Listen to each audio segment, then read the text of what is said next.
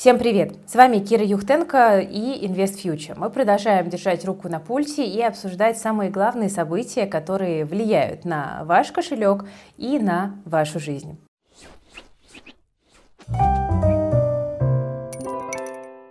Люблю начинать наши выпуски с занимательной статистики. Тут вот наткнулась на такое интересное исследование. Если сравнивать опросы конца 2021 и конца 2022 года, то мы видим, что все меньше россиян желают покинуть Россию. В конце 2021 года доля потенциальных мигрантов достигала 20%, а сейчас не более 15%. Это опросы от РОМИР. При этом чаще всего на переезд настроены люди до 34 лет. Если появится шанс, то готов эмигрировать каждый второй. Я не знаю, насколько правдивы были ответы на эти вопросы. Может быть, часть людей просто не готова была отвечать то, что они думают на самом деле. Может быть, те люди, которые хотели уехать в 2022 году, просто уже уехали. Но, тем не менее, статистика э, немножечко удивляет. Да? Кажется, что там, судя по последним настроениям, должно было бы быть наоборот. А при этом по странам больше всего желающих переехать за рубеж в беднейших странах. Сьерра-Леоне 84%, Гана 81% и Нигерия 71%. Но при этом, кстати, в той же Европе желающих мигрировать тоже немало, до 30%. Но, как правило, люди переезжают в пределах Евросоюза. Одна из веских причин сменить страну в целом по миру – это низкий доход, а останавливают иммиграцию развитая культурная идентичность и чувство общности. Именно поэтому в Индии, Японии и России доля желающих уехать ниже. Ну там березки, да, ностальгия по родине, все дела. Кстати, про ностальгию и эмоции мы тут проводили опрос э, в телеграм-канале «Без границ», э, и почти 15% э, подписчиков этого канала уехали за границу и уехали без второй половины, либо вторая половина уехала без них. И 5% людей недавно расстались из-за расстояния. Мы тут подумали, что скоро 14 февраля, и почему бы не провести на эту тему отдельный вебинар. Он будет как раз-таки посвящен тому, как сохранить отношения на расстоянии и не позволить вот тем событиям, которые происходили в последние месяцы, разрушить свою семью. Потому что, как показывает статистика, любовь и деньги взаимосвязаны. Вебинар, друзья, пройдет 12 э, февраля в 18 18.00 по Москве. Вести его буду я, а отвечать на мои острые вопросы будет психолог, сексолог, тренер Центра сексуального образования Secrets Виктория Бастрыкина. Вот такая вот нетипичная, с одной стороны, тема, но мне будет очень интересно на нее пообщаться, и я знаю, что у многих такой запрос тоже есть. Так что, кому интересно, приходите, ссылка для регистрации есть в описании к этому видео. И, как всегда, по итогам наших вебинаров вы получите много полезных материалов, которые можно будет будет потом использовать. Так что да, кажется, что шутки шутками, но курс по пикапу у нас где-то не за горами. Но это не я, это запрос с вашей стороны на такие темы есть. Давайте дальше. И э, тут у нас э, довольно приятная новость от Минфина для тех, кто уже перебрался за границу. Власти решили не удерживать 13-15% налогов с доходов резидентов и 30% НДФЛ с нерезидентов, которые работают на российские компании из-за рубежа. Так что вот официально работают работающих дистанционщиков, э, по крайней мере, пока не трогают. А вот фрилансерам, которые заключили договоры ГПХ, то есть гражданско-правового характера с российскими компаниями, в этой ситуации повезло меньше, потому что Минфин настаивает, что необходимо э, взимать с их гонораров до 30% налога. Эти поправки могут вступить в силу с 1 января 2024 года.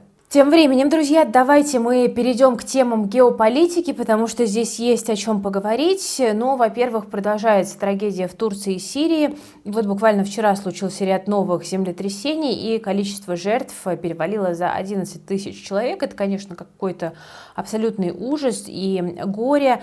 Но если посмотреть на ситуацию именно с точки зрения э, экономики, то мы видим, что аналитики предполагают, что последствия вот этой трагедии турецкая экономика будет переваривать еще как минимум 5, а то и 10 лет, ВВП упадет на 2%, и очевидно, что вот эти последствия землетрясения будут аукаться и мировой экономике, и, кстати, экономике России тоже, в том числе в 2023 году. Я просто хочу напомнить, что в 2022 Турция стала основным э, третьим торговым партнером России. Экспорт и импорт выросли до рекордных значений за всю историю. И Турция стала таким хабом для обмена товарами между Россией и Европой. Эм, в моменте вот от всех этих событий самый тяжелый удар понесли именно э, нефтяные котировки, ну, вернее, как удар, да, бренд, наоборот, подорожала на 4%, но по нефти удар пришелся, будет корректнее сказать так, э, на фоне того, что происходят пожары, разрушения в турецких портах. На сегодняшний день там работа вроде бы восстановлена, но, тем не менее, рынок нефти продолжает чувствовать последствия вот этого землетрясения, в том числе и среднесрочно. И еще вот какой момент, почему за Турцией важно следить да, за последствиями этих катаклизмов, потому что скоро выборы, и Блумберг сообщил, что Эрдоган не стал переносить дату выборов, и они состоятся 14 мая. А при этом позиции у Эрдогана на сегодняшний день не из лучших. И землетрясение их как раз-таки подточило еще больше, потому что активизировалась оппозиция и стала обвинять президента в том, что государство просто не было готово к экстренным ситуациям. Это вина именно Эрдогана а на нем сегодня завязано очень много. И не только экстравагантная монетарная политика, но и зерновая сделка, и газовый хаб, который планирует построить «Газпром». Поэтому, если Эрдоган не сумеет удержаться в своем кресле в условиях вот этих вот самых, простите за дурной каламбур, но потрясений, да, которые происходит, а, то это грозит довольно большим негативом для России. Только-только простроились вот эти вот все альтернативные цепочки, только-только были заключены договоренности довольно ценные, да, и как бы если приходит какой-то новый человек, то придется делать все с нуля. Поэтому в этом смысле, если вы следите за российской экономикой, то и на Турцию тоже поглядывайте. Но не только у турецкой экономики проблемы, есть вопросы и у США. Там Байден выступил с обращением к Конгрессу и призвал демократов и республиканцев объединиться для восстановления экономики. И главный вопрос э, у Байдена это, собственно, что делать с инфляцией, потому что мы видим, что рост зарплат продолжается, цены на нефть рискуют снова улететь выше 100 долларов за баррель, ну и инфляция это может быть и снижается, но падает в основном обычная инфляция, а вот базовая, такая более липкая, она упорно не хочет снижаться. Ну и президент США пока ограничился довольно короткой ремаркой, э, инфляция была высокой и до него, а значит я тут ни при чем, все дело в Дональде Трампе. Э, Байден призвал Конгресс принять его предложение о введении минимального размера налогов для миллионеров и призвал решить вопрос с госдолгом без каких-либо условий.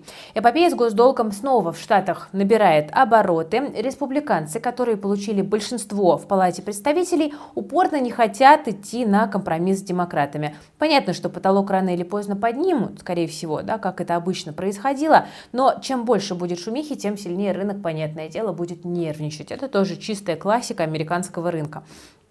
И вот что, кстати, еще интересно. Байден также призвал увеличить налог на байбеки в 4 раза, и это тоже негатив для фондового рынка, потому что именно рекордные за всю историю байбеки поддерживали рост Уолл-стрит в последние несколько лет. Кстати, про американский рынок и байбеки у нас э, буквально вот накануне вышло видео, где я рассказываю про топ-10 дивидендных американских э, акций. Кому интересно, очень рекомендую посмотреть. Там такие максимально консервативные бумаги, которые могут приносить пассивный доход в долларах. Э, ссылочку оставлю в описании. И как раз-таки вот мы там с вами обсуждали, что байбеки это один из факторов, который, пока они там еще есть, может рынок поддерживать.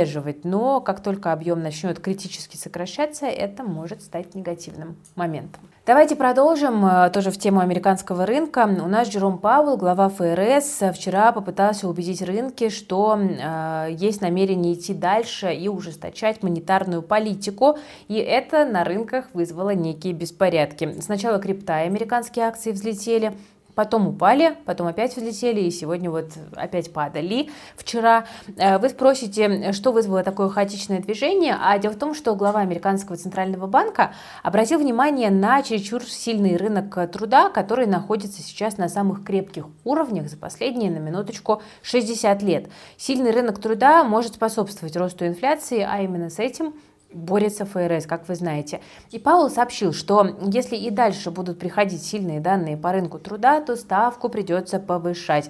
И вот это и заставило инвесторов понервничать. Ну и также ФРС сказал, что не готов играть с рынками, а хочет быть прозрачным. И эти слова как раз-таки относятся к тем, что в последнее время поверил в то, что рынок будет расти и что ФРС не будет э, жестким. Да? Фед говорит, не пытайтесь нас обыграть, мы с вами тут э, не развлекаемся развлекаемся, а пытаемся быть прозрачными, четкими и победить все-таки в конце концов эту чертову инфляцию. Давайте перейдем, друзья, к следующей теме. Тут у нас появилось предложение для бизнеса делать добровольный взнос в бюджет, потому что, как мы с вами обсуждали на днях, э, растет дефицит бюджета, экономики не так-то уж и просто, и вот ну, собственно, к бизнесу обратились с таким предложением. Энтузиазма оно по понятным причинам не вызвало, но, собственно, что будет, если все-таки э, к этому придут? Пострадать могут, собственно, все, но первыми на ум из публичных компаний здесь приходят э, две. Это Фосагра и Сбер. Эм, эти компании в прошлом году отделались таким, скажем, легким испугом, и у них не было особенных проблем с дополнительными налогами.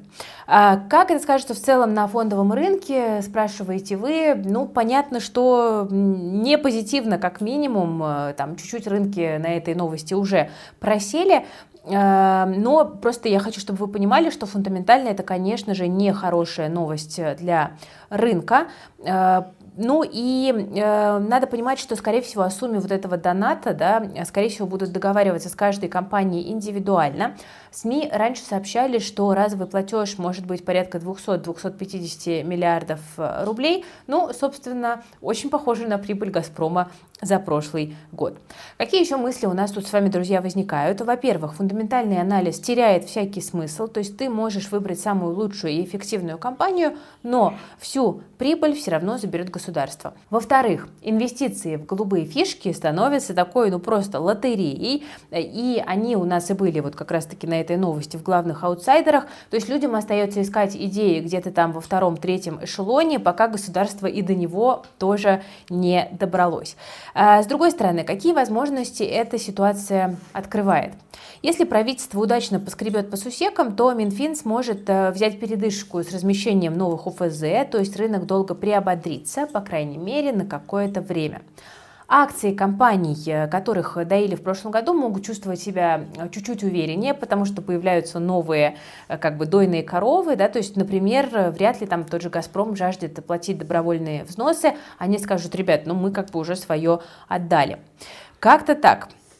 Кстати, про второй и третий эшелон у нас там новые ракеты появляются, эм, потому что на российском рынке вот у нас прям такая темная лошадка вышла в фокус, которая перетягивает на себя лавры Красного Октября. А у нас выстрелили вчера акции угольной компании «Белон» аж на 100%. Как тебе такое, э, Герман Греф и Алексей Миллер? Ну, если серьезно, то это, конечно, понятно, что взлет очередного неликвида, это продолжается странная тенденция – никаких новостей, вообще ничего не произошло. Это такая стандартная уже история для нашего рынка. А, ну и, кстати, тут у всех вопрос, вон писали в комментариях, что покупать Билон, ребята, уже поздно. Если у вас вдруг эта как бы загадочная компания была в портфеле, ну классно вы заработали, но спрогнозировать такие проскоки абсолютно невозможно. И уж если хотите в эту индустрию э, вкладываться, то присмотритесь как более ликвидным угольщикам типа Мичела или э, Распадской. Э, но, кстати, справедливости ради, кроме Белона, другие компании тоже стреляют, потому что мы видим, что там тот же Красный Октябрь тоже все равно продолжает расти, еще плюс 30%. Ну и Мостотрест, всем известный, там тоже на подобные значения э, подскакивает. В общем, мрак, конечно, я не фанат э, таких э, скачек и участия в них, но если вдруг там, вы хотите все-таки инвестировать во второй, третий эшелон, то у нас на Ивстокс недавно вышла очень подробная обучалка на эту тему, оставим ссылочку в описании к видео, рекомендуем почитать, если интересно. Ну и напоследок, последняя новость. Юроклир получил рекордную прибыль на замороженных активах россиян. Этим никого, в общем-то, уже не удивишь, но на этот раз э, подбили статистику за весь прошлый год, и э, прибыль депозитария от операций с российскими активами составила рекордные 820 миллионов евро. Это как раз-таки процентные доходы от э, инвестирования активов, которые были заблокированы. Тут, кстати, нет никакого антироссийского заговора, как многие полагают. Это абсолютно стандартная практика. Пока деньги клиентов лежат без дела, они просто инвестируются в максимально консервативные инструменты, и это направлено на уменьшение кредитных рисков самого депозитария. Собственно, это как раз-таки что за деньги? Да? Это накопившиеся на заблокированных счетах дивиденды и купоны от тех активов, которые держали мы с вами. Да? То есть не то, что это прям какой-то коварный там Юроклир э, хочет заработать на российских активах, ну вот деньги лежат, и чтобы они не простаивали без дела, их инвестируют. Но, тем не менее, цифры, конечно, впечатляют. Ну что, друзья, на этом сегодня у меня все. Буду потихонечку заканчивать. Если выпуск новостей понравился, ставьте лайк, подписывайтесь на канал, жмите на колокольчик. Э, ссылочка на обучалку по второму-третьему эшелону в описании к видео. Ссылочка на вебинар про отношения на расстоянии тоже в описании к видео, как для тех, кто часто ездит в командировки, так и для тех, кто, там, допустим, переехал просто в другую страну. Эм, очень классный, полезный навык, который мы пообсуждаем. На этом у меня все. Берегите себя, свои деньги, своих близких и свою любовь в преддверии 14 февраля. Э, с вами была команда Invest Future. Я Кира Юхтенко. Всем пока.